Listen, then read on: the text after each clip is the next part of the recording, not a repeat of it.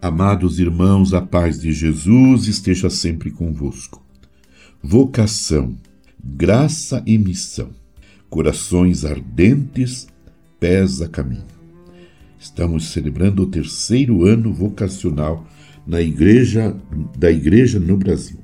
É preciso compreender o contexto atual das juventudes, inserir-nos na realidade dos vocacionados e vocacionadas principalmente no campo da internet, acolhendo com alegria aqueles que chegam, dando-lhes a oportunidade de ser protagonistas, de ser jovens dentro da igreja.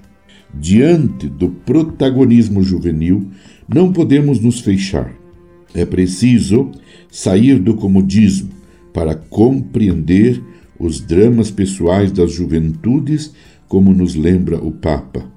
No Sínodo, exortou-se a construir uma pastoral juvenil capaz de criar espaços inclusivos, onde haja lugar para todos os tipos de jovens e onde realmente se manifeste que somos uma igreja de portas abertas.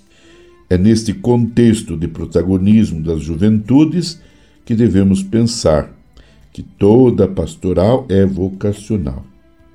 Toda a formação é vocacional e toda a espiritualidade é vocacional. Quando o Espírito Santo encontra estruturas e pessoas abertas à novidade da vida, ele transforma corações, mentalidades e estruturas que se tornam capazes de garantir a defesa e a promoção da vida dos jovens. Por fim, dirigimos-nos com amor às juventudes, como igreja no Brasil, vivenciando este ano vocacional e amparados pelo ministério do Papa Francisco. Proclamamos com alegria que Cristo vive. Sim, Ele vive. Ele, o Cristo. Por isso, não deixes que te roubem a esperança e a alegria. Se és jovem em idade, mas te sentes frágil, cansado, desiludido, peça a Jesus que te renove.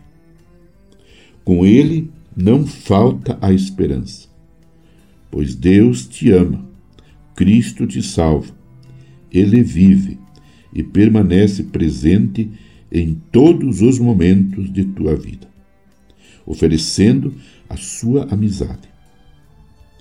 Querida juventude, a vocação é hoje, a missão cristã é para o momento presente.